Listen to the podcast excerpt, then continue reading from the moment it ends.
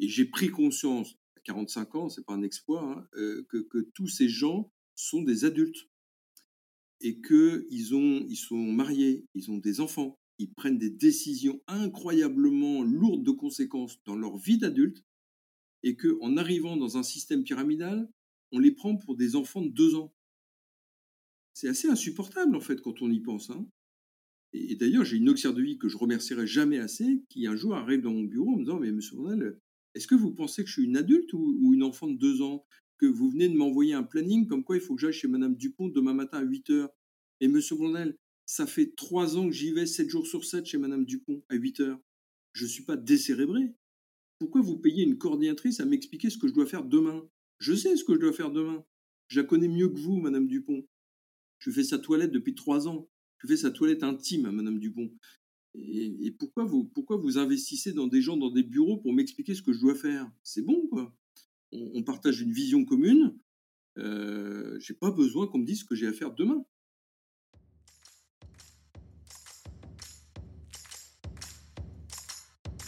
Bienvenue sur Comment t'as fait, le podcast de ceux qui veulent comprendre concrètement comment les autres ont fait.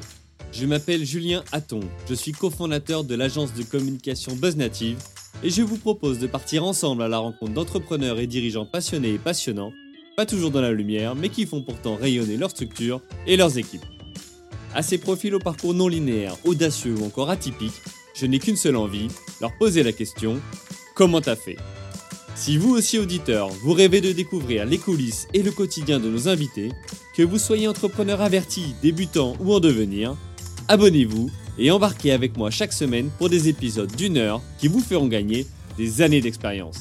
C'est parti Bonjour chères auditrices, chers auditeurs. Aujourd'hui pour ce nouvel épisode de la saison 2 du podcast, j'ai le plaisir d'accueillir Antoine Blondel, dirigeant de la société autonome L'aide à domicile pour une vie belle et colorée. Salut Antoine. Salut Julien. Alors Antoine, je dois dire qu'on s'est rencontrés il y a quelques années maintenant, euh, dans une période où euh, ces fameuses rencontres d'entrepreneurs, on pouvait encore les faire euh, voilà, plus facilement en présentiel. avec Maxime, mon associé, nous t'avions fait intervenir dans notre entreprise BuzzNative, à la fois intrigué et hyper intéressé par ta vision de l'entrepreneuriat et du management d'équipe. toi qui viens de la Terre, puisque tu es agriculteur depuis plus de 30 ans. Il y a 8 ans, tu as décidé de te lancer dans l'aide à domicile avec la société Autonome, avec la particularité notamment de ne pas faire comme tout le monde, puisque tu es l'un des premiers à avoir osé bouleverser l'organisation classique hein, d'une telle structure pour en faire une organisation basée sur la confiance avec des équipes à l'autonomie poussée, donnant beaucoup de liberté et de responsabilité aux collaborateurs et collaboratrices d'Autonome. Ce que je propose aujourd'hui, pour cet épisode qui s'annonce passionnant, c'est de revenir sur ton parcours autour de trois grands chapitres. le premier, c'est comment tu as fait pour passer de l'agriculture à l'aide à domicile? ensuite, on évoquera comment tu as fait pour révolutionner l'entreprise en mettant en place une organisation en équipe autonome. Et puis enfin, comment tu as fait donc pour gérer la crise du Covid-19 et quels impacts sur ton activité? OK pour toi? OK, parfait. Allez, bah écoute, c'est parti. Euh, avant de te poser les premières questions, déjà, est-ce que tu peux nous présenter en deux, trois mots ce qu'est Autonome, son concept, sa différence, quelques chiffres? Autonome, donc c'est une entreprise euh, privée, de droit privé, euh, pour accompagner des personnes âgées, fragilisées, dépendantes, malades ou en situation de handicap à domicile. on permet à tous ces gens-là de se maintenir à domicile, de ne pas être placés en établissement. Aujourd'hui, on, avec l'aide de 60 environ, une bonne soixantaine d'auxiliaires de vie, on maintient à domicile environ 180 bénéficiaires. On les appelle des bénéficiaires, à contrario de clients ou patients, parce que je ne suis pas médecin et je ne suis pas un commercial euh, né, donc on les appelle des bénéficiaires. Voilà, on mmh fait environ 1 600 000 euros de chiffre d'affaires. Euh, voilà, et on fait partie des 45 intervenants de la ville de Rouen. Ok, bah écoute, très bien. Merci pour cette, présentation. du coup, ma, première question, même si, l'introduction, elle paraît évidente, pourquoi ce nom autonome, alors écrit A-U-T-O-N-H-O-M-E en fait, en, créant ma propre marque, je, voudrais juste raconter l'histoire de la création du nom parce qu'elle est belle. En fait, c'est la. J'avais une infirmière coordinatrice qui est partie à la retraite et sa fille avait fait des études de marketing et elle savait que je voulais créer ma propre marque et elle n'avait pas grand chose à faire, elle n'avait pas de job et elle m'a proposé ce nom-là. Et je trouve ça génial que qu'une fille puisse, via sa mère qui travaille dans la boîte, puisse se proposer de façon gracieuse. c'est, je trouve que c'est une belle histoire. Alors pourquoi, pourquoi autonome? En fait, le mot autonomie, c'est quasiment imposé assez rapidement et ça, a été un choc quand j'ai vu ça parce que je me dis, ben, c'est ça, c'est une évidence. Autonomie parce que pour moi, vieillir dans la dignité, c'est garder son autonomie maximale le plus longtemps possible. Donc mmh l'autonomie de mes bénéficiaires. Et, par ailleurs, je prône un management extrêmement autonome via les équipes auto-organisées et donc, autonomie s'adresse aussi bien à l'ensemble des salariés qu'à mes bénéficiaires clients. Et, bah, puis le, petit jeu de mots home qui laisse à penser qu'on travaille à domicile, bah, tout y est. ok. Écoute, en tous les cas, ça fait, ça fait sens et, à doublement parler d'ailleurs. ok, donc ça, c'est la, création, l'origine du, du, nom. Ça vient de là. Et surtout, moi, ce qui, ce qui m'intéresse aussi comme, comme question, c'est Comment tu en es venu à, cette activité d'aide à domicile? On a parlé dans l'introduction que tu viens de l'agriculture. Comment tu as, fait ce, saut?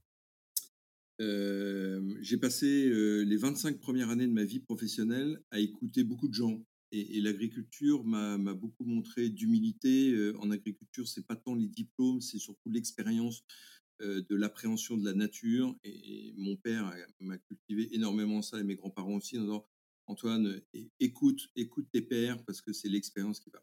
Donc j'ai passé 25 ans à ça. Et à 45 ans, parce que je me suis installé très tôt agriculteur, à 45 ans, j'ai participé à un séminaire. C'était Que voulez-vous faire de vos 20 prochaines années? Et la consultante me dit Antoine, tu as envie de faire quoi en fait? Écoute-toi. Au lieu d'écouter les autres, écoute tes envies, écoute tes mmh rêves. C'est quoi ton rêve, Antoine? Et moi, mon rêve, c'était d'avoir une entreprise, être chef d'entreprise. Je l'étais en étant exploitant agricole, mais c'était quand même très petit. Et, donc, je dis, ben, moi, mon rêve, c'est d'être chef d'entreprise. Et elle m'a dit, ben, pourquoi tu le fais pas? Pourquoi tu le réalises pas? C'est toujours le, mot très simpliste des consultants hein, qui te renvoient. Ouais, qui te fait réfléchir. Limite, pour réfléchir. Et, hum, et donc, euh, quand je suis rentré de ce séminaire, euh, je ne voulais pas partir de zéro. Euh, j'ai lu un listing d'entreprises à, vendre sur Rouen. Je voulais rester en Seine-Maritime, ma ferme étant par définition non délocalisable. Mmh je voulais rester à proximité et je suis tombé sur cette entreprise qui m'a tout de suite parlé. Alors, je ne sais pas te dire pourquoi. Euh, je trouvais que ça faisait sens. Euh, je, je, fais deux activités qui ont énormément de sens. L'une, euh, participer modestement à nourrir mes concitoyens via l'agriculture. Deux, participer au fait de, mieux vieillir à domicile. Euh, je sais pourquoi je me lève le matin, là-dessus il n'y a aucun doute. Et, et voilà, donc c'est le hasard, et, mais aussi le fait d'avoir réalisé mon rêve de gosse. Et, c'est quand même assez génial de pouvoir réaliser son rêve. Mmh. ok, donc j'invite tout le monde à réaliser son rêve. Bah, écoute, un très bon conseil. donc tu dis à 45 ans, tu prends conscience de ça, mais cette envie-là, elle, était là depuis plus longtemps peut-être, non? Oui, depuis, très longtemps. En fait, j'ai été toujours plus réactif. J'étais sur ma ferme, mais c'était c'est une ferme assez simple avec que des productions végétales. Il n'y a pas d'animaux, a pas d'élevage à gérer. Mmh j'ai beaucoup de liberté. Une fois qu'on a semé, euh, il suffit pas que ça pousse simplement, mais, mais c'est quand même beaucoup plus simple que l'élevage. Et moi, j'avais ça en moi, je crois, mais je ne m'autorisais pas. Je m'autorisais pas parce que mes parents ont fait beaucoup d'efforts pour que je sois agriculteur. J'ai fait beaucoup d'emprunts. Enfin, voilà. Et en fait, j'ai mesuré l'ensemble de mon entourage. D'ailleurs, quand je suis rentré de ce séminaire, il faut vraiment que je fasse quelque chose. Euh, ma femme m'a donné un paracétamol en me disant écoute, va te coucher parce que je sais pas ce qui t'est arrivé. Qui pendant le séminaire quoi. Enfin, tu as une situation qui est plutôt enviable, enviée, euh, tu gagnes bien ta vie, euh, reste agriculteur, et puis c'est toi. Quoi. Et, et, j'ai dit non, vraiment, j'ai vraiment envie de faire ça. Et, là, j'ai vu que ça partait euh, des tripes, quoi. ça partait vraiment, et c'est pas le cerveau qui était en train de réfléchir, c'était moi, en fait. Voilà, c'était mmh. moi. Et, j'ai mesuré à quel point ça avait une puissance incroyable quand ça part des tripes. On est capable de soulever des montagnes parce que j'ai quand même racheté une boîte qui perdait 10 000 euros euh, par mois. D'accord. Euh, je l'ai racheté 450 000 euros. Euh, dans un métier que je, que je méconnaissais totalement. j'ai emprunté 100% de la somme. Bon, ma, propriété agricole m'a aidé, hein, voilà, effectivement, mais et j'avais jamais géré du personnel de ma vie. bon, j'avais pas toutes les cartes dans mon jeu quand même au départ. Hein, ouais, mais c'est ça qui est hyper surprenant et tu vois, inspirant parce que tu as été habitué effectivement à, gérer ta structure agricole.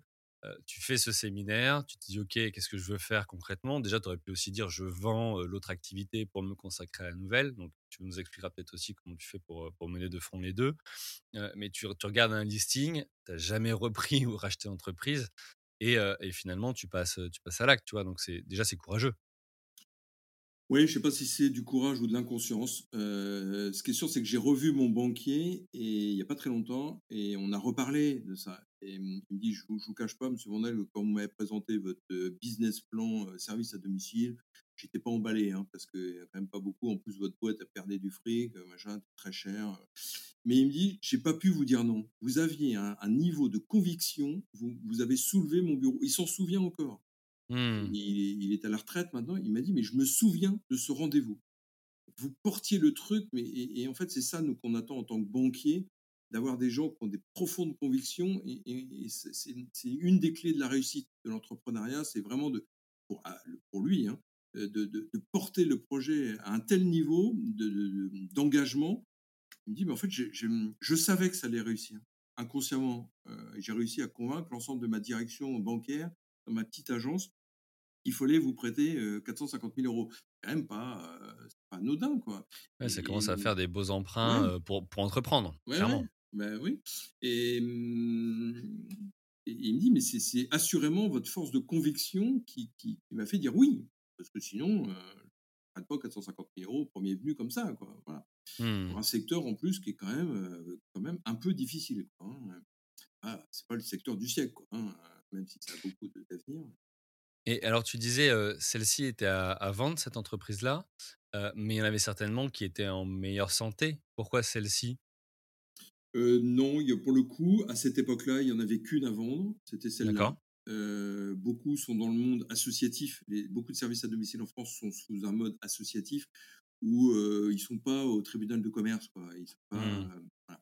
Et donc, il y a très peu, il y a très peu de, de, passation de, de, services à domicile. Très, très peu. Et à l'époque, non, il n'y en avait qu'une. Euh, alors, il euh, faut, que je dise tout quand même. Oui, l'entreprise perdait de l'argent, il y avait des véritables erreurs de gestion très très fortes qu'on a très vite identifiées avec mes conseils euh, comptables. Et donc, très vite, on s'est rendu compte que si on mettait un peu de rigueur et qu'on allait rechercher l'argent qui était dehors, et, et ça, bon, allait. Et d'ailleurs, la meilleure preuve, c'est que dès la première année, j'étais positif. Donc, j'ai n'ai pas réalisé un exploit c'est que mmh, je pense être un peu gestionnaire, mais effectivement, il y avait de telles erreurs de gestion. c'est ça surtout qui rendait le résultat déficitaire. Donc, ma compétence incroyable en gestion d'entreprise.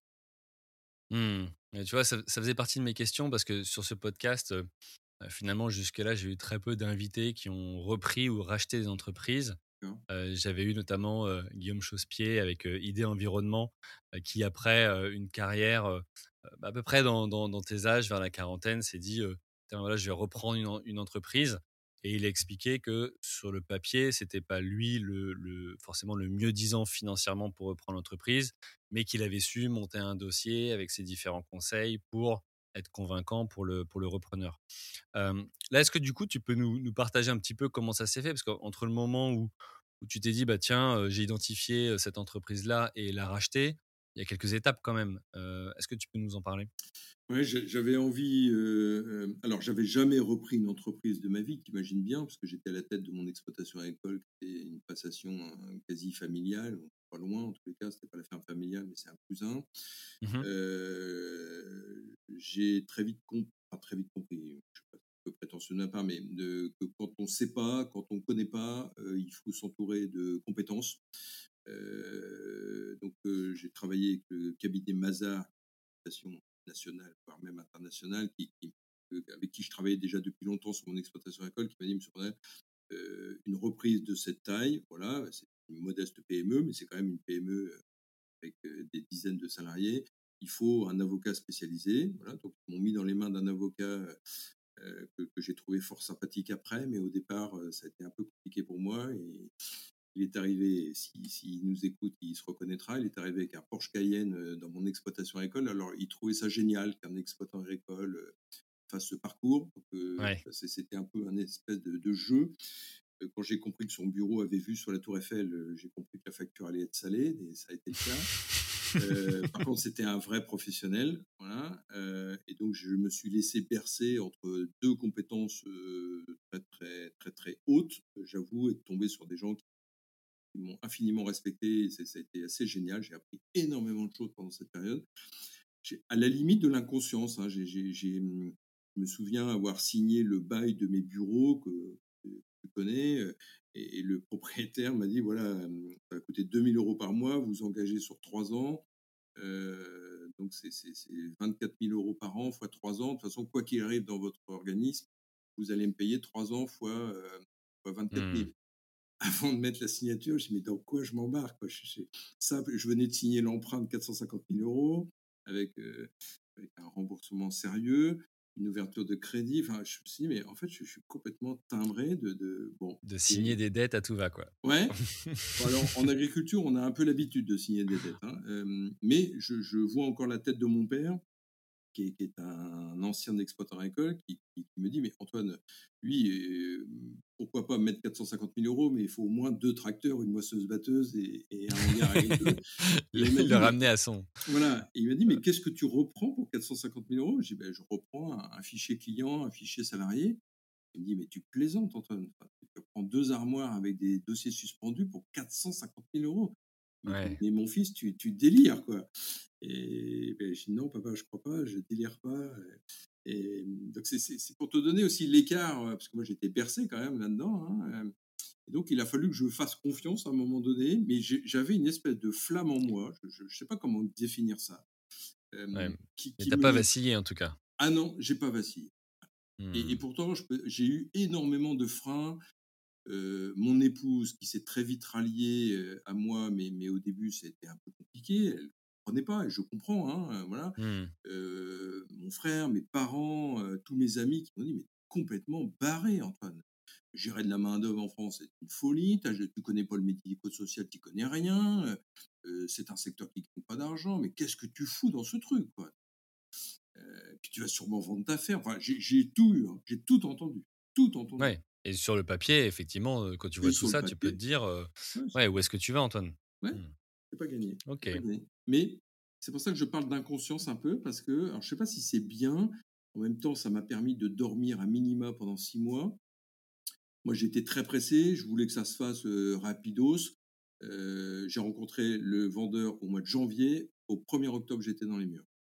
Et l'avocat qui connaissait un peu son métier m'a dit, six mois, enfin huit mois, c'est juste, euh, on a été très vite. On a été très mmh. vite. On peut pas aller plus vite que ça. Et moi, je trouvais que c'était très long.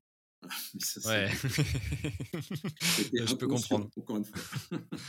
ok. Mais toi, moi, ce que je retiens aussi de ce que tu dis, c'est euh, sur ce côté, euh, si dans notre audience, tu vois, on a des, des, personnes qui voudraient reprendre une entreprise ou pas, ce côté, bah, en fait, se faire accompagner parce que ne suffit pas de trouver une petite annonce et, et, que tu sois déjà entrepreneur ou pas, il y a certainement plein de petites choses juridiques, financières, organisationnelles, peu importe et autres à avoir en tête avant, avant de se lancer. Et, bon, voilà, c'était ma, ma, petite parenthèse sur le sujet. toi, du coup, tu dis, bon, bah, tu as eu quelques réticences autour de toi au départ. Finalement, ta femme s'est ralliée à toi et autres. Tu étais dans quel contexte ou moment de vie, toi, à ce moment-là, pour toi, quand tu faisais ce oh, J'étais ouais, là, j'étais pas déprimé parce que je suis pas de nature à déprimer, mais mmh, j'étais un peu transparent. En fait, je, je, savais, je suis un passionné d'agriculture. Je suis très fier d'être agriculteur. Il n'y a aucun doute. Et d'ailleurs, j'ai conservé tous mes avoirs et toutes mes agricole. Je gère aujourd'hui l'équivalent de trois structures, euh, trois exploitations agricoles. Il n'y en a plus que deux juridiquement, mais c'est l'équivalent de trois hein, mmh entreprises. Euh, j'ai aucun doute là-dessus et je suis bien à ma place dans l'agriculture. Mais euh, je, sentais que je pouvais faire plus. Je sentais que je pouvais apporter autre chose que de conduire un tracteur. J'ai passé mmh. des heures et des heures à conduire un tracteur. et je, je, me dis, mais Antoine, tu, tu pourrais faire autre chose. Quoi.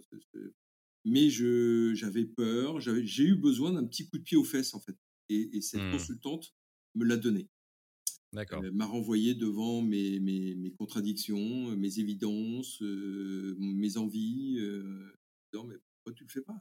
Pourquoi tu fais T'attends quoi est-ce qu'il n'y a pas un. Alors, je sais pas, hein, et puis je ne vais pas tomber dans, dans l'analyse, mais tu n'as pas un sujet, tu vois, autour de être tout seul dans son tracteur et là, après, faire quelque chose, tu vois, avec, avec de l'humain et avec une équipe ou avec d'autres? Si, si. ce qu'elle a identifié en m'écoutant, parce que c'était une vraie professionnelle du, consulting et pas simplement parce qu'elle avait d'autres compétences, elle me dit Antoine, ce que, ce que j'entends, c'est que la réussite individuelle ne te porte plus. Et dans mmh l'agriculture, aujourd'hui, on a un tel niveau de mécanisation qu'on est capable de gérer 200, 250 hectares tout seul. C'est assez pathétique d'ailleurs. Hein. À une époque, il y avait 30 personnes sur la ferme. Aujourd'hui, tout seul pour 250 hectares, hein, quasiment, avec les niveaux de mécanisation qu'on a. Et, mmh, ouais, j'avais plus envie de ça en fait. Pour moi, c'était pas une réussite que de réussir tout seul. Mmh. Donc, quand, mon projet, mon rêve, j'avais envie de partager. C'est tout aussi la genèse de, mon organisation actuelle, je pense. C'était de, partager en toute transparence ce qui était en train de se passer dans l'entreprise et comment on pouvait avancer ensemble et comment on pouvait réussir ensemble et comment on pouvait échouer, mais toujours ensemble. Et, et mmh, ça a été une des clés, ça, c'est sûr et certain. Mmh. C'était en moi, mais, mais je ne l'avais pas vraiment identifié comme ça. J'étais en lutte contre moi-même sans trop savoir euh, qu'il y avait des portes avec de la lumière derrière. Quoi dans un mmh. espèce de couloir assez assombri. Et je dis, ben non, ben, j'ai voulu être agriculteur. Mes parents m'ont fait le bonheur de, pouvoir m'installer agriculteur et c'est déjà une chance incroyable. Antoine, contente-toi de ce que tu as. Un peu tu sais, toutes ces croyances, euh, contente-toi de ce que tu as. Et c'est déjà mmh. génial. Ouais. Mais c'était pas moi, en fait. J'ai mis du temps à réaliser ça. Hein. J'ai mis du temps. Ok, et du coup, sur ce côté seul ou à plusieurs, est-ce que tu t'es dit à ce moment-là, je vais chercher un associé ou pas du tout? Tu t'es dit, j'y vais et contre vents et marées Comment, comment ça fait? J'ai jamais cherché d'associé parce que j'ai. Mmh, c'est le partage avec l'ensemble de mon équipe. Alors on va me dire, c'est un peu paradoxal parce qu'il veut partager, mais il garde tout pour lui. j'ai très vite compris que l'ensemble, ce que j'ai proposé à un moment donné de l'actionnariat de l'entreprise aux salariés, Mmh et beaucoup m'ont dit non, mais en fait, Antoine, c'est pas ça qu'on veut. Nous, ce qu'on voudrait, c'est faire notre métier. Par contre, si vous pouviez nous lâcher la grappe sur les process, les procédures, génial. Mmh. Mais on cherche pas forcément à avoir des actions. On cherche pas à avoir le mandat social et on cherche à bien dormir et pas avoir des emprunts sur le dos. Donc, ça peut faire peur, justement. Ouais, ça peut faire peur d'avoir des parts, hein, parce que c'est des engagements financiers, juridiques, enfin, il y a plein de choses derrière. Hein. Et ce qui est rigolo, c'est que dans ma tête de dirigeant, j'avais imaginé qu'en poussant le modèle, il fallait absolument que je transmette des parts. J'étais prêt à le faire. Mmh. Euh, et en fait, en écoutant les gens du, terrain, les, mes, collaborateurs, ils m'ont tous dit non, mais en fait, on n'en veut pas. Il euh, faut pas garder. Pas ça, pas ça qu'on veut. Par contre, si on pouvait être libre dans nos actions professionnelles au quotidien, sans avoir un dirigeant qui nous surveille, qui nous contrôle et qui vérifie tout, ça, par contre, on est preneur. Mmh. Ok, bah à ma place. Ouais, bah, ça va nous faire une, super transition vers la, la, deuxième partie et sur justement l'organisation de la boîte. Je tiens juste à préciser un sujet parce que dans l'introduction, on a parlé de la création de la marque autonome, enfin de l'entreprise. Et là, on parle aussi de reprise. Tu as d'abord commencé par reprise, reprendre pardon, une entreprise qui était sous une autre enseigne. Et après, au bout de quelques années, tu l'as transformée pour, pour en faire la société autonome. On passe à la deuxième partie. Mmh deuxième partie, justement, sur ben, qu'est-ce qui fait que Autonome est, différente d'autres entreprises et notamment comment tu as fait pour te dire voilà, je vais révolutionner l'entreprise en mettant en place une organisation en équipe autonome, auto-organisée, en tous les cas différente par rapport à ce qui se fait dans le secteur? Il y a deux, deux volets. Euh, d'abord, juste un rapide constat du secteur. Le, secteur est en pleine souffrance. Euh, je pense que l'année 2020 n'aura échappé à personne avec cette histoire de Covid où, euh, où les auxiliaires de vie à domicile ont été essentiels dans le dispositif pour faire en sorte que les hôpitaux ne craquent pas. on été très très juste, hein, mais si les auxiliaires de vie n'avaient pas été là, ça aurait été une catastrophe on ne sait plus recruter, les salaires sont très bas. beaucoup, beaucoup de, problèmes de, qualité de service aussi. Enfin, bon, voilà, je, il, m'a semblé, avec l'œil neuf de, paysan, peut-être un peu de bon sens paysan, de dire il, faut vraiment qu'on retourne à table. En fait, tout, tout est à reprendre. Et, je ne fais pas partie de ceux qui, qui pleurnichent et qui, euh, et qui manifestent au pied du ministère ou de l'Élysée ou de Matignon. Et, j'ai pris conscience assez rapidement aussi qu'il y avait plein de choses dont j'avais l'autorité et que je pouvais mettre en place sans avoir l'accord d'Emmanuel Macron et de Jean Castex. Je pouvais faire plein de choses tout seul. Mmh euh, alors, qu'est-ce qui est différent Côté bénéficiaire, en fait, je me suis rendu compte que beaucoup dans le travail d'accompagnement des personnes fragilisées, euh, on réduit ça, c'est très réducteur sur les tâches repas, aide au repas, aide à la toilette, aide aux tâches ménagères. Et ça, moi, j'appelle ça des tâches de survie. Quand on fait ça à quelqu'un qui est dépendant, il mange, il se lave, il a un appartement à peu près propre. J'appelle ça la survie. On ne vit pas avec ça. Mmh la vie, c'est de, de, de, réaliser ses rêves, de, faire ses, de, de, suivre ses passions, de, pouvoir aller voir une exposition de peinture, d'aller au cinéma, d'aller au restaurant, d'aller faire une promenade. Ça, c'est la vie. D'aller voir ses, ses amis. Euh, et, et, donc, j'ai déjà orienté le métier en embauchant que des auxiliaires de vie. Et parce que c'est ça leur métier. Leur métier, c'est d'accompagner à la vie. Le titre est très bien trouvé pour le coup auxiliaire de vie, on accompagne à la vie et pas à la survie. Donc j'ai mmh clairement affiché que autonome, c'était pour une vie belle et colorée. Et, mmh. que les projets de vie, euh, ça faisait tout le sens de notre activité. Mais si on prend la, on aide à la toilette, on aide au repas, on aide Ouais, bien sûr.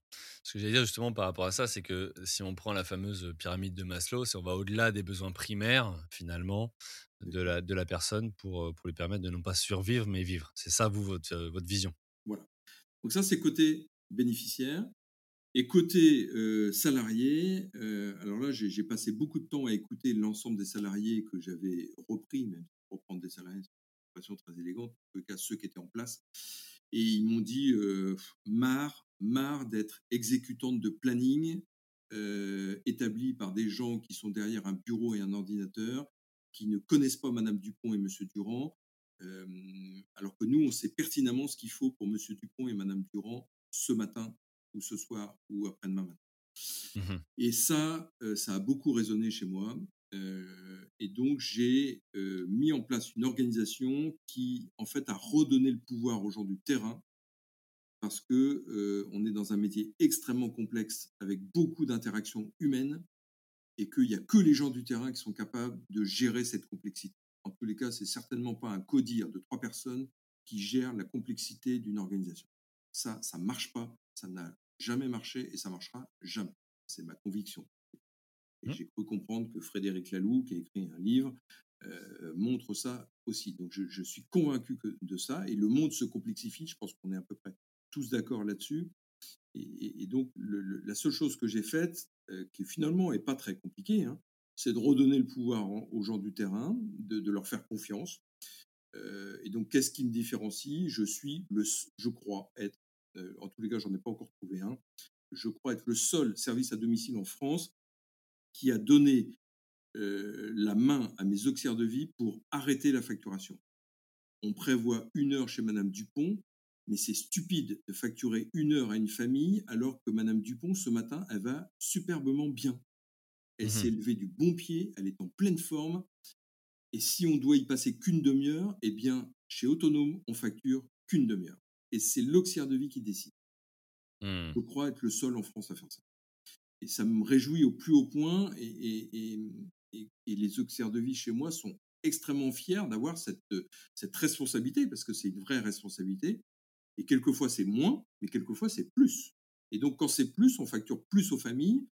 Et, évidemment que les auxiliaires de vie assument leurs responsabilités jusqu'au bout et appellent la famille en disant que la facture va être deux fois et demi plus élevée aujourd'hui parce que leur maman ou leur grand-père ou leur grand-mère exigeait qu'on passe deux fois plus de temps ce matin qu'avant-hier.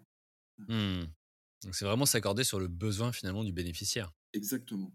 Et pas sur un contrat qui a été signé et duquel on a du mal à sortir finalement.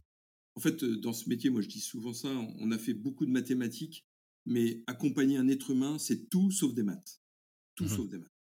Et on n'a fait que des maths, avec un super logiciel de planification Tetris qui est remarquable, sauf que c'est que des maths. passe une heure chez Madame Dupont, une demi-heure, tu as un quart d'heure de transport. mais tout ça, ça tient pas. L'accompagnement humain, c'est pas des maths. Mmh. ok. voilà. et je veux juste donner cette possibilité aux gens du terrain de, d'être au plus juste. Et ça, ça a du sens, assurément. Ok. les familles le reconnaissent très clairement. Ouais, tu, du coup, c'est bah, c'était la question que je voulais poser. C'est qu'est-ce que tu, tu, ressens, toi, de la part des, des, familles de ces bénéficiaires ou de ces bénéficiaires eux-mêmes qui parfois seraient, seraient clients pour eux-mêmes? Et comme ils ont énormément de, de, de, de, pouvoir de décision, enfin, moi, je, je, ne connais pas, parce que finalement, les bénéficiaires sont quand même des clients, on ne les appelle pas comme ça. Mais, enfin, moi, en tant que client, je rêve que mon interlocuteur dans un magasin dans n'importe quelle structure commerciale, puisse m'apporter la réponse, la réponse à ma question tout de suite. Mmh Avant, Madame Dupont, pouvez-vous demain venir à 13h30 au lieu de 14h Il fallait passer par le bureau, le bureau rappelait, c'était une horreur. Aujourd'hui, Madame Dupont, 85 ans, euh, euh, demande à son auxiliaire de vie, et c'est son auxiliaire de vie qui est capable de dire oui, Madame Dupont, j'arriverai demain matin à 13, euh, demain à 13h30, pas de problème. Et pas besoin d'appeler le bureau, et pas besoin de demander la permission, parce que je sais ce que j'ai à faire. Et, donc ça, tous les clients en rêvent c'est une évidence.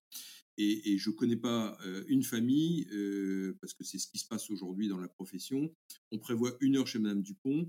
L'auxiliaire de vie, finalement, se rend compte qu'en trois quarts d'heure, a fait le job. Et donc, elle va dans la salle de bain, elle s'assoit sur la baignoire, elle regarde Facebook en attendant que l'heure passe pour aller chez son prochain bénéficiaire, parce que le planning est ainsi construit. Et donc, on facture une heure à une famille, mais ça n'a pas de sens. Ça mmh coûte de l'argent public, encore en plus. Enfin, on a tout faux. Quoi. Tout faux pour l'auxiliaire de vie, tout faux pour la famille, tout faux pour l'argent public. C'est du mmh. perdant, perdant, perdant.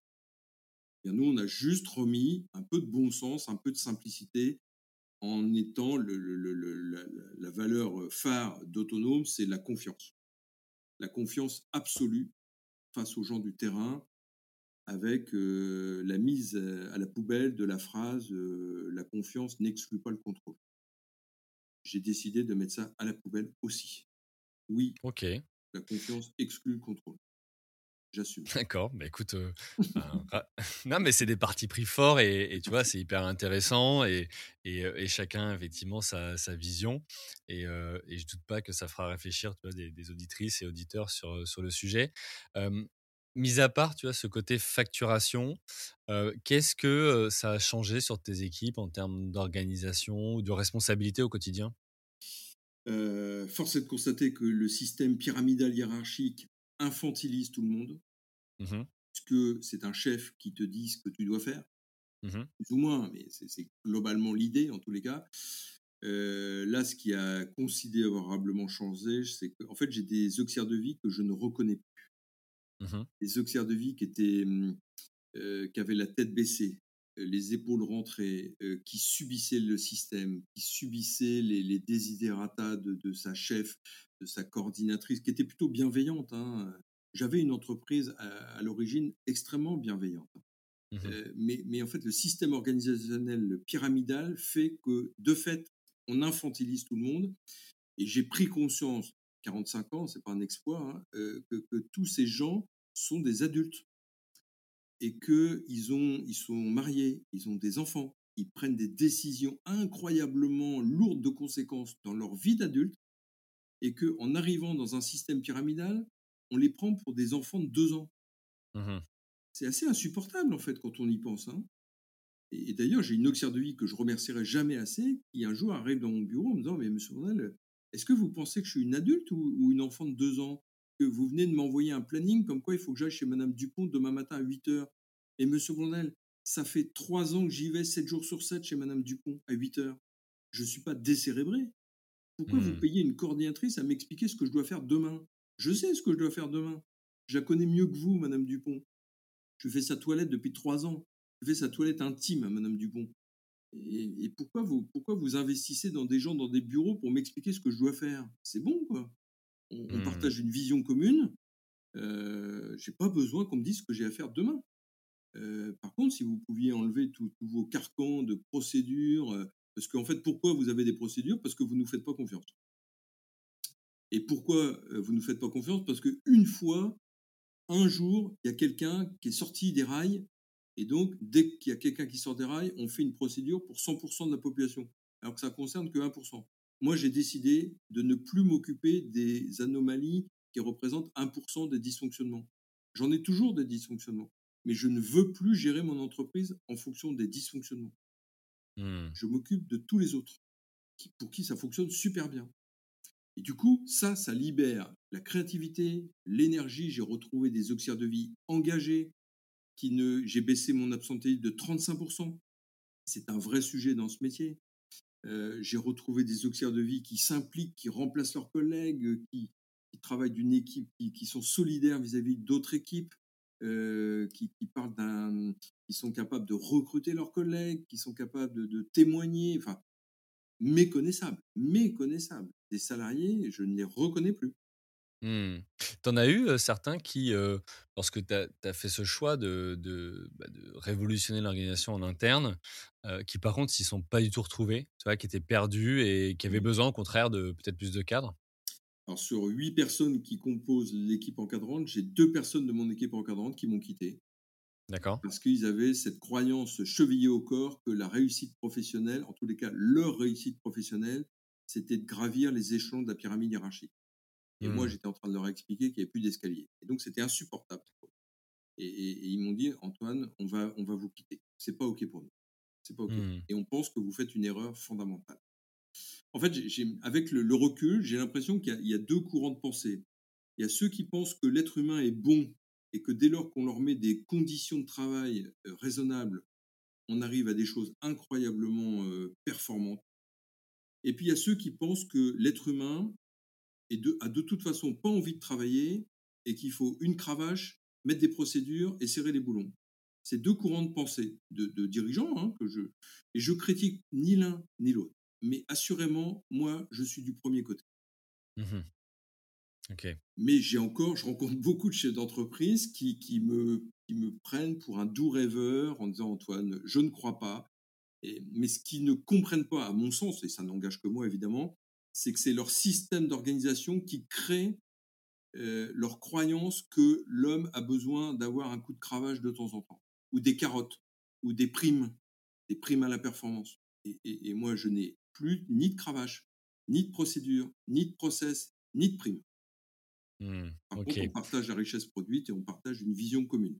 ça, pour moi, c'est les deux éléments clés qui font que on peut emmener des personnes avec nous sur un projet commun, mais la le partage de la vision claire et le partage de la richesse produite sont pour moi deux éléments essentiels.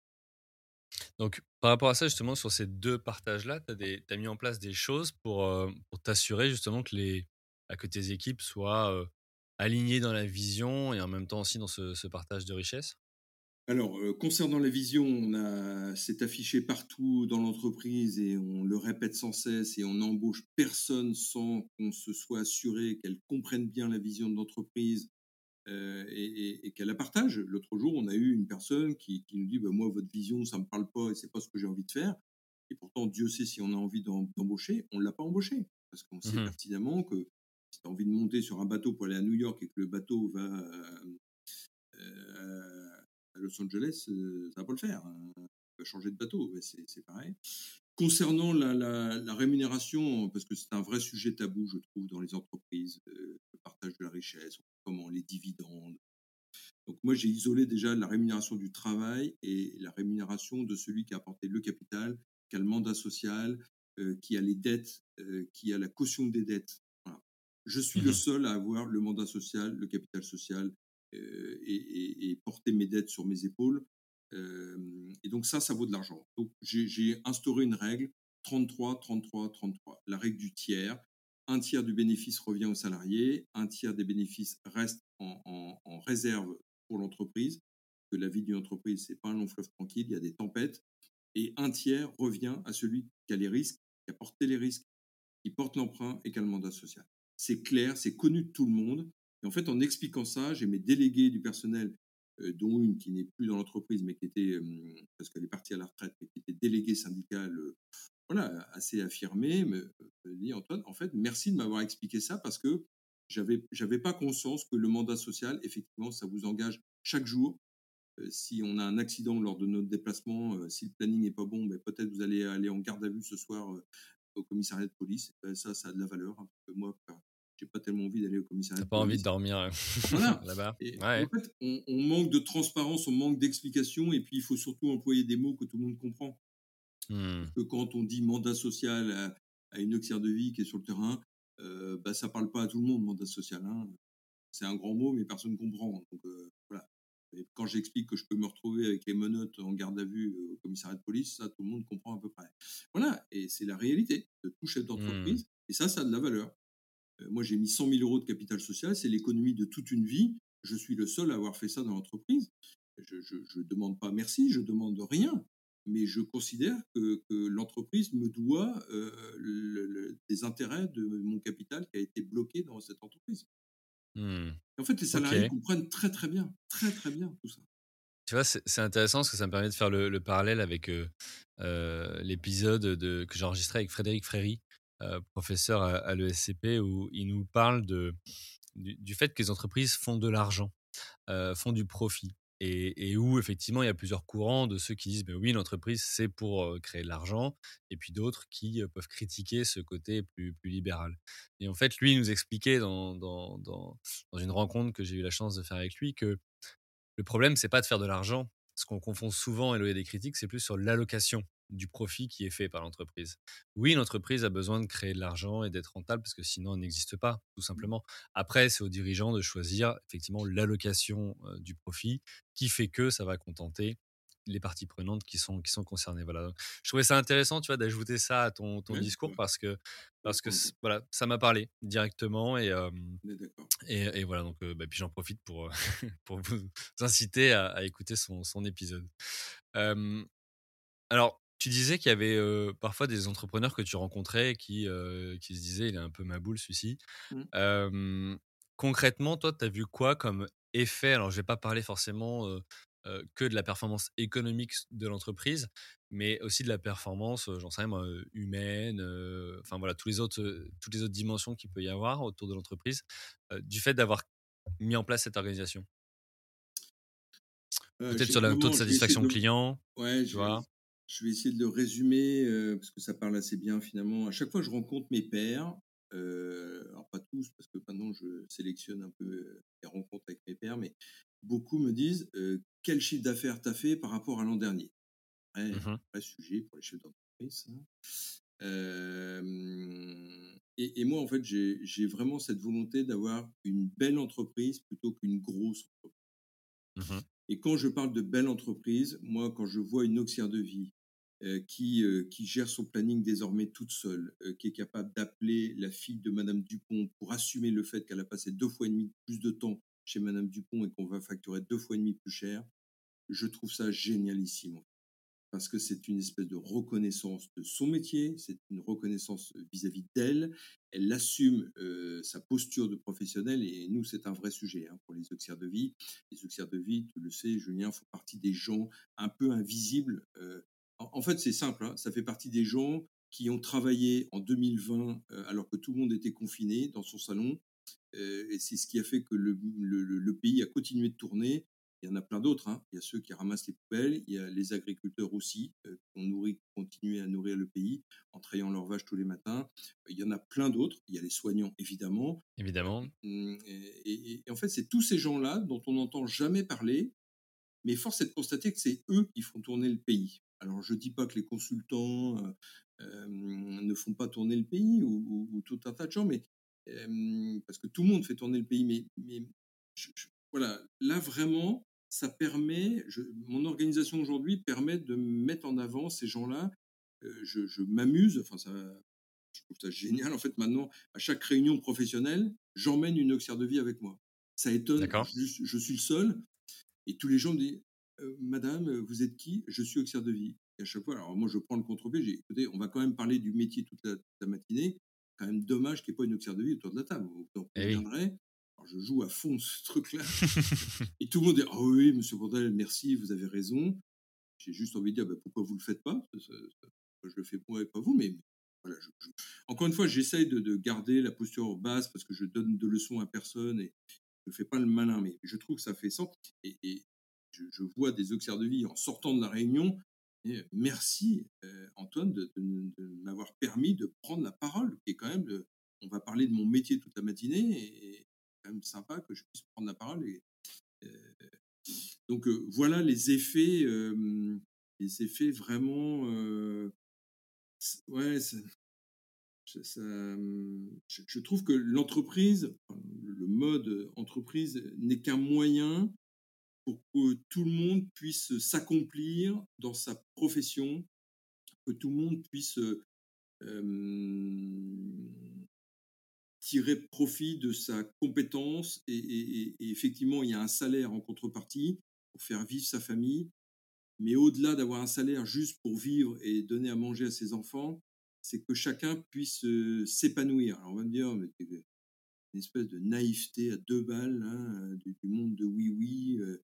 Non, c'est non parce que je, moi je crois pas. Euh, la vie elle est courte et je suis bien placé pour le savoir parce que j'ai l'impression d'avoir commencé ma vie professionnelle hier matin. J'ai juste 30 ans d'activité professionnelle et que dans, dans, 10 ou 15 ans ça va s'arrêter. Et, et c'est quand même, si, on peut s'épanouir au travail, et je pense que pas, c'est pas contradictoire avec toute la complexité du monde du travail et toute la difficulté du monde du travail. Et je rencontre plein de gens qui, enfin, il y, a, je sais plus qui a dit ça, amuse-toi chaque jour dans ton travail et tu auras l'impression de pas travailler. Je ne sais plus qui a dit ça, mais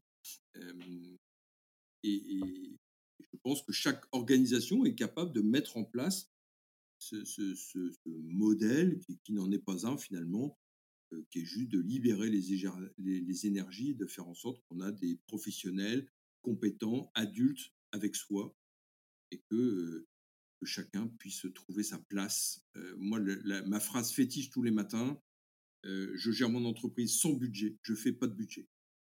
L'agriculture m'a montré que les budgets, ça servait à rien. Hein, parce que tous les aléas. mais, mais, dans mon métier aujourd'hui, c'est pareil. Hein. Euh, je peux prendre le contrat de Madame Dupont, qui est un super contrat. Mais si elle décède demain matin parce qu'elle a 90 ans, euh, mon super contrat, il devient zéro. Hein. Donc j'ai appris à gérer.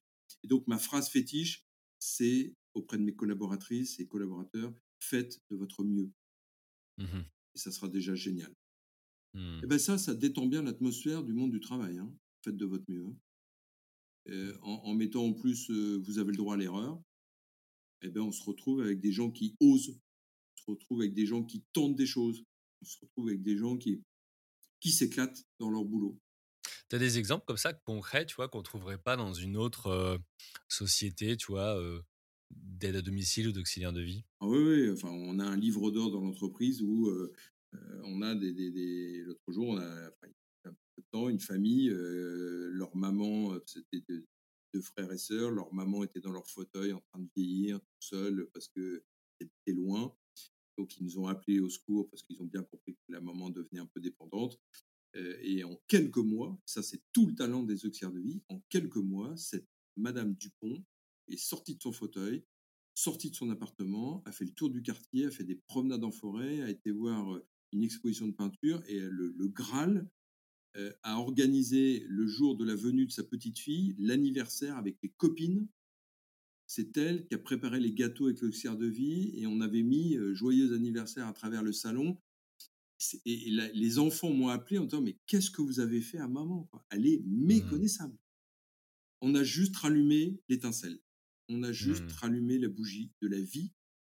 Et cette grand-mère a kiffé de recevoir sa petite fille et ses copines. Ça a fait un peu de bruit. Elle était un peu fatiguée à la fin de la journée, ça c'est vrai.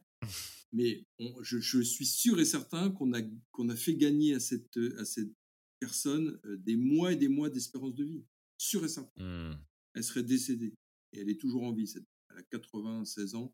Et elle est toujours en vie. Voilà, c'est ça. On a des histoires incroyables, Julien. Incroyables.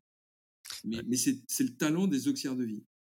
Écoute, déjà, celle-là, tu vois, elle est, elle est, elle est top. Et je voudrais revenir, tu vois, du coup, sur cette organisation, parce que là, on, comprend bien tous ces bienfaits sur ta, structure et ton équipe. Tout ça, tu t'en es inspiré, on en a déjà parlé ensemble en, préalable, mais de la société Birdsorg, est-ce que du coup, tu peux nous, nous, expliquer comment tu as découvert cette entreprise, son organisation? Parce qu'en plus, elle n'est pas française. Hein, donc, je veux dire, fallait aller la trouver, cette, cette information. C'est une association néerlandaise. En quelques mots, 15 000, 15 000 soignants, infirmières, aides-soignantes, auxiliaires de vie sur le terrain, 50 personnes en fonction support. un, un, truc incroyable un, véritable exemple européen. Buurtzorg, euh, voulant dire en néerlandais soin de quartier. Hein. Euh, ça a été créé par un infirmier euh, qui, gère 15 000 personnes sans DRH, sans DAF, sans directeur de la stratégie, sans directeur commercial, sans directeur de marketing. Rien de tout ça. Mmh comment j'ai connu? Ben, En lisant le livre de Frédéric Laloux, Reinventing Organization, qui dont il parle beaucoup. De, On mettra le lien dans, le, dans la description de l'épisode. Qui a été un vrai choc. Euh, alors moi j'ai une vraie tare euh, en école agricole, on n'apprend pas l'anglais. Enfin, j'ai pas voulu apprendre l'anglais surtout. donc euh, j'ai voulu les rencontrer. j'ai fait traduire par des copains mon courrier parce que je voulais absolument les rencontrer. Et au bout de 18 courriers, lettres recommandées, télégrammes, enfin j'ai tout fait en fait. Et t'es allé là-bas? je suis allé là-bas avec un interprète. J'étais le seul avec un interprète. La honte de ma Génial. Vie. La honte de ma vie. Et, là, j'ai découvert un personnage incroyable qui s'appelle Jos de Bloch, euh, qui est à la tête de cette organisation et, qui a, monté un truc incroyable. Incroyable. Et, son maître mot, c'est la confiance absolue. Absolue. Euh, et, j'ai évidemment tenté d'avoir une méthode, un semblant de méthode, un semblant de manop pour mettre en place ça chez moi. Mmh dit Antoine, tu veux le faire? Tu as vraiment envie de faire comme moi? Oui, oui, oui. j'ai fait 600 km avec un interprète. Ça m'a coûté une blinde en plus. et ben, il m'a dit Antoine, fais-le. Fais-le. Parce que c'est beaucoup plus simple qu'il n'y paraît. Tu fais confiance à, tes équipes et tu seras jamais déçu. Et tout ce qui complique la vie des gens du terrain, tu le mets à la poubelle. Voilà. Mmh. Voilà avec quoi je suis reparti. Et voilà ce que j'ai tenté de mettre en place. J'ai 60 personnes sur le terrain, j'ai visiblement pas le costume de Jos de Bloc, hein, je ne vais pas me comparer C'est comme les gaullistes qui se comparent au général de Gaulle. Je crois ne pas avoir le même costume que Jos de Bloc, effectivement.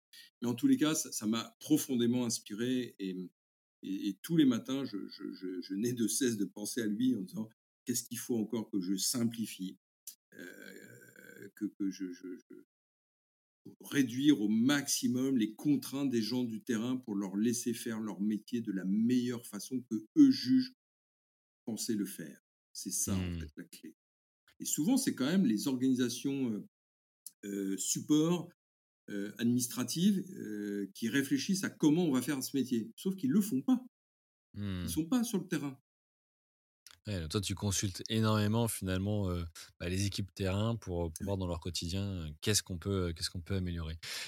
quand tu l'as rencontré justement, ce monsieur, mmh. tu étais déjà à tête de l'entreprise, ça fait déjà quelques années? Ouais. Et donc, c'était au, fur et à mesure, ce que tu as, dit tout à l'heure, bah, j'ai repris l'entreprise, elle perdait 10 000 euros par mois, puis après, bon, bah, tu as réussi dès la première année à être dans le positif.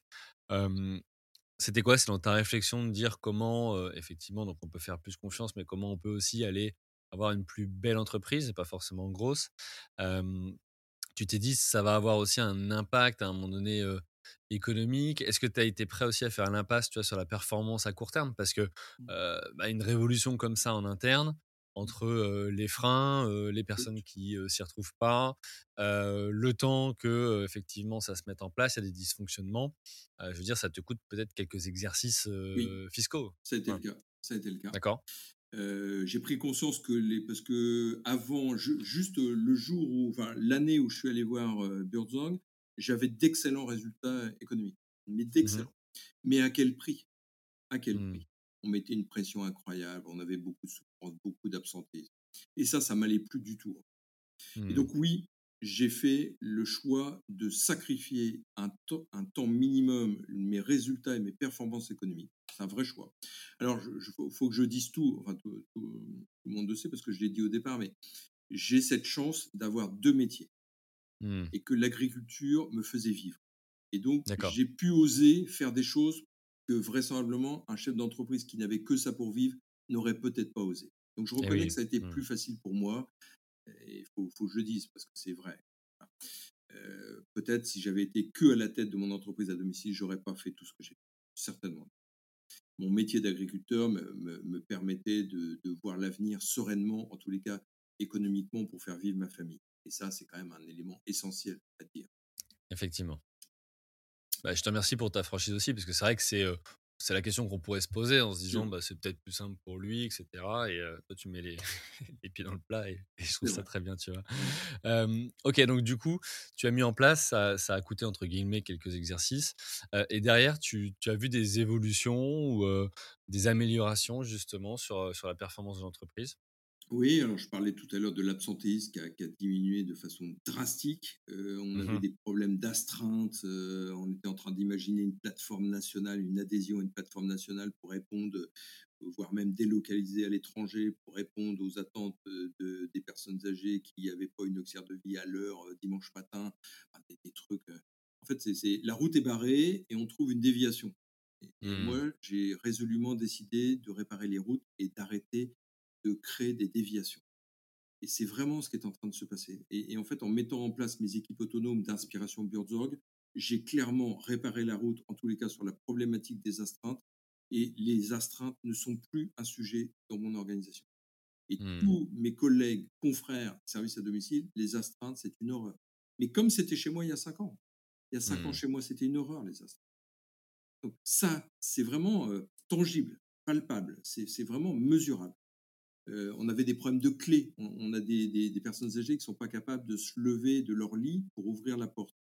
Donc, euh, on avait un coffre à clés. On oubliait les clés, les clés étaient perdues. Enfin, c'est une horreur. J'étais en train d'acheter un coffre-fort à clés, euh, des codes et machin.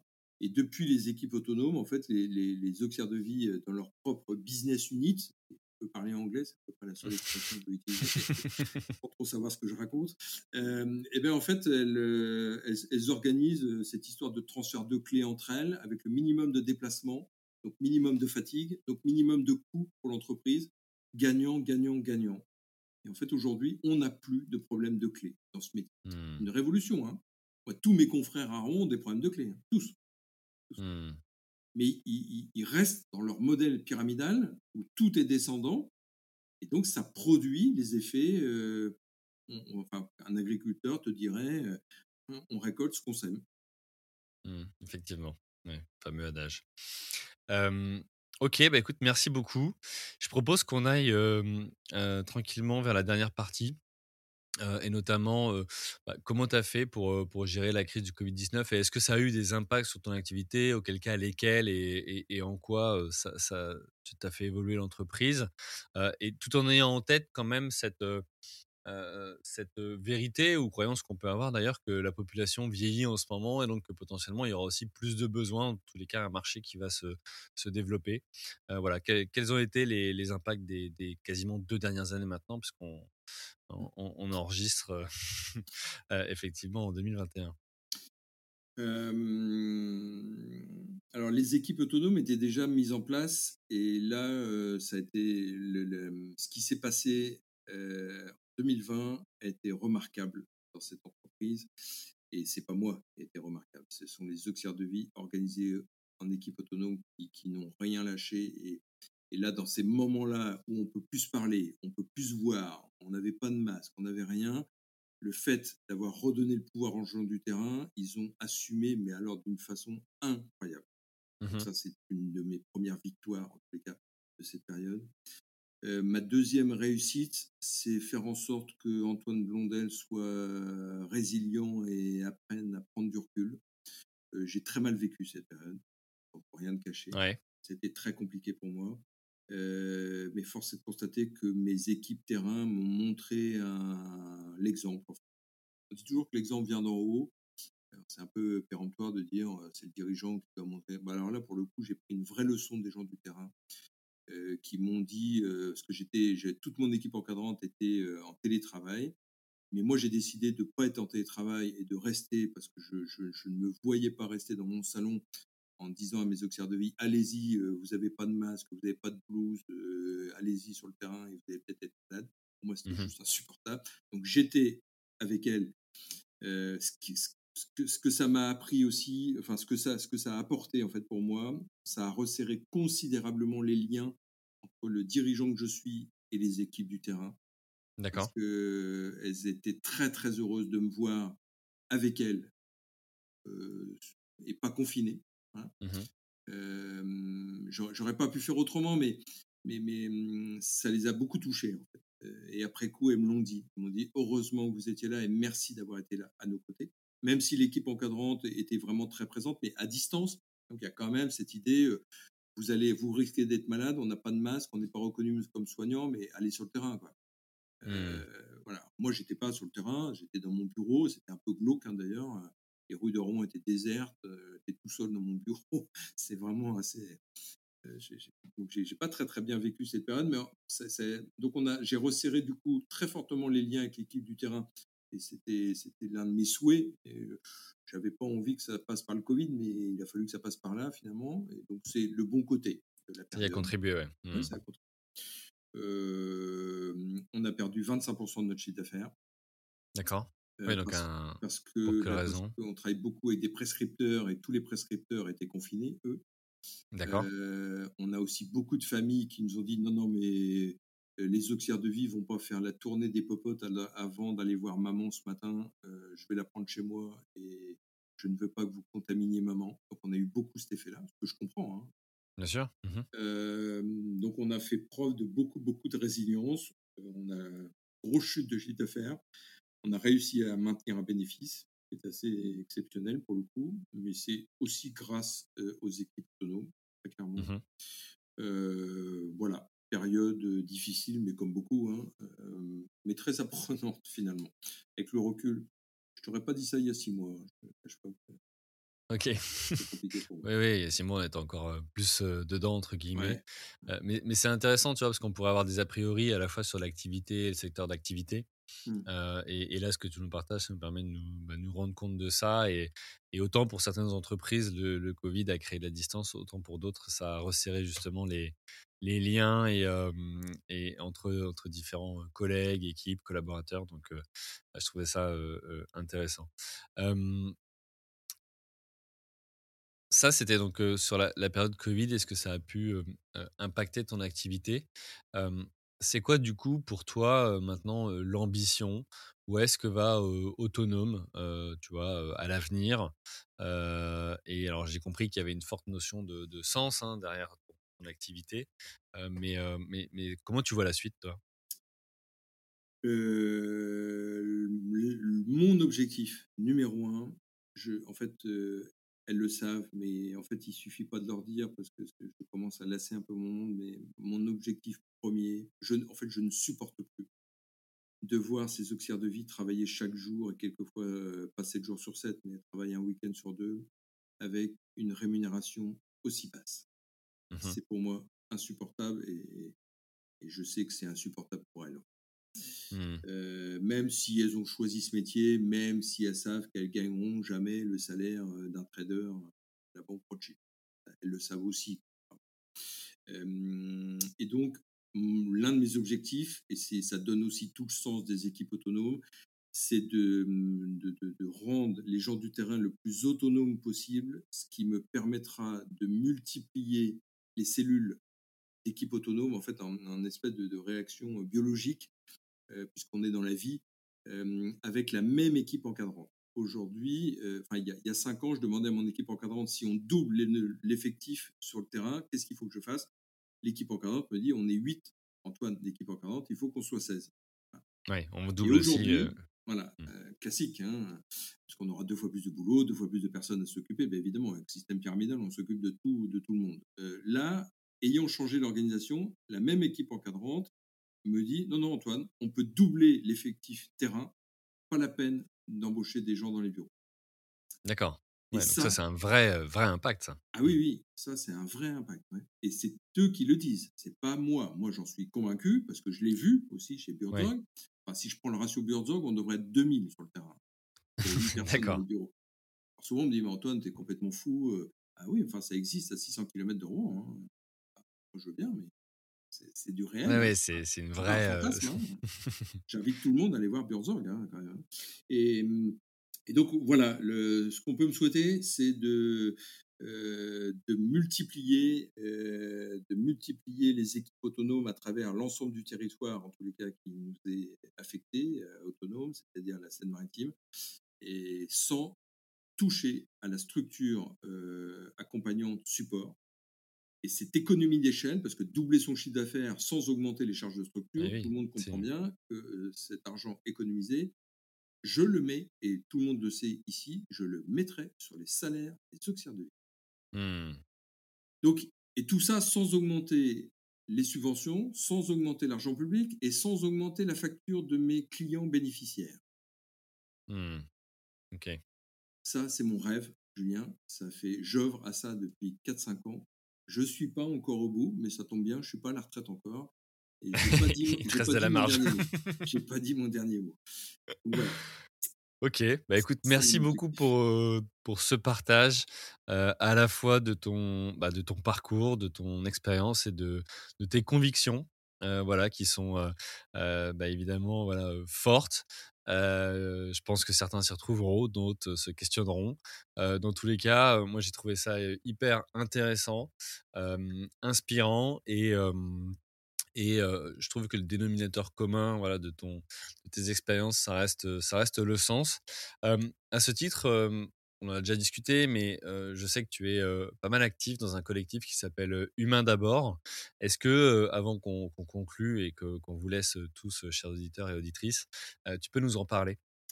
L'Humain d'abord, c'est un collectif, c'est une association de, de sept cofondateurs dont je fais partie, qui sont tous des dirigeants de services à domicile. On a tous on est tous très très inspirés par le livre de Frédéric Laloux, Reinventing Organization et, l'aventure Burzorg aux mmh Pays-Bas. Et on a décidé, tel un colibri, d'apporter notre goutte d'eau à l'incendie du secteur, parce que le secteur est en feu. La maison brûle, pour reprendre l'expression du président, la maison brûle et on regarde ailleurs. alors là, pour le coup, dans les services à domicile, c'est vraiment le cas. Euh, et donc, on n'a qu'un objectif, c'est de partager nos convictions et ce qu'on a mis en place dans nos propres organisations pour que ça puisse inspirer à nouveau d'autres dirigeants à mettre ça en place en France, dans leur service. Voilà. Ça n'a que ça comme. Et, nos, armes, ce sont les, les témoignages euh, d'une auxiliaire de vie à une autre auxiliaire de vie, d'un encadrant à un encadrant et d'un dirigeant à un dirigeant. On fait que ça, que du, partage de pair à pair. On donne aucune leçon, on donne aucun conseil, on donne aucun modèle, mais euh, on partage nos convictions et, comment on l'a fait chez nous pour que ça puisse peut-être à un moment donné être inspirant comme Joss de Bloc avec Burzorg a été incroyablement inspirant pour mettre moi en place mon organisation. Mmh. Ok, bah écoute, on invite tout le monde à, mmh, aller trouver des informations sur le, site internet.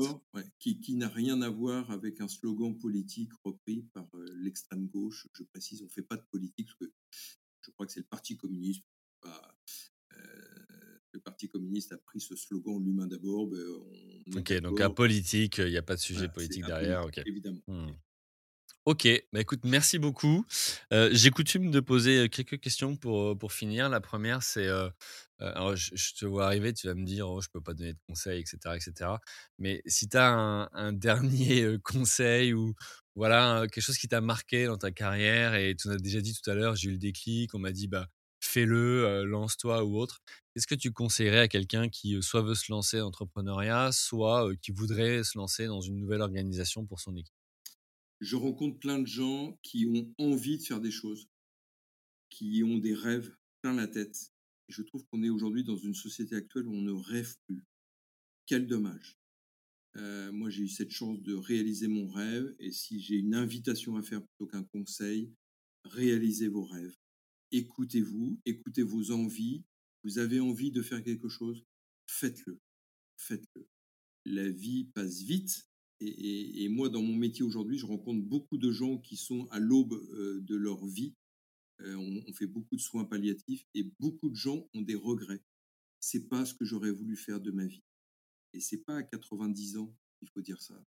Donc quand on mmh. a 30, 40, 50, on a des rêves, on a 20 ans, il faut faire en sorte d'avoir de, moins de regrets possibles, en fait. J'en aurai certainement, hein, mais, mais la, réalisation de mon rêve-là, je crois, va, vraiment m'apaiser quand je serai en soins palliatifs. C'est pas con, mais d'avoir le moins de regrets possible. Ok, écoute, merci, euh, merci à toi. je vais reprendre ton expression de tout à l'heure euh, où, tu as dit voilà, bah, kiffer la vie? Euh, c'est ce que je retiens aussi de, de, ton épisode. merci à toi donc, pour bah, tous, ces, tous ces partages. Si on veut te retrouver, si on veut voilà, se connecter avec toi, bah, on peut te retrouver sur autonome.net, donc A-U-T-O-N-H ome.net. Euh, on peut te retrouver aussi un petit peu sur les réseaux euh, comme euh, LinkedIn ou autre ou LinkedIn, oui. LinkedIn, les autres réseaux, je dois être un peu vieux, mais LinkedIn, oui. ok, donc Antoine Blondel, société autonome. Et puis, bah, écoute, on te souhaite bah, tout simplement d'atteindre tous ces fameux objectifs qui ont du sens pour, bah, pour, pour toute la société. Merci, Merci à toi, Antoine, et à bientôt. Merci, à bientôt. Merci à vous, chers auditeurs, d'avoir suivi l'épisode jusqu'au bout. Si vous êtes arrivé jusqu'ici, c'est que le podcast vous a plu. Alors, pour nous aider à continuer, rendez-vous sur votre plateforme d'écoute de podcast préférée et laissez-nous un avis 5 étoiles avec un commentaire positif ou un message pour notre invité du jour. Parlez du podcast autour de vous, c'est le meilleur moyen de nous aider à vous proposer du contenu de qualité. C'en est fini pour aujourd'hui. Un grand merci à vous et à la semaine prochaine.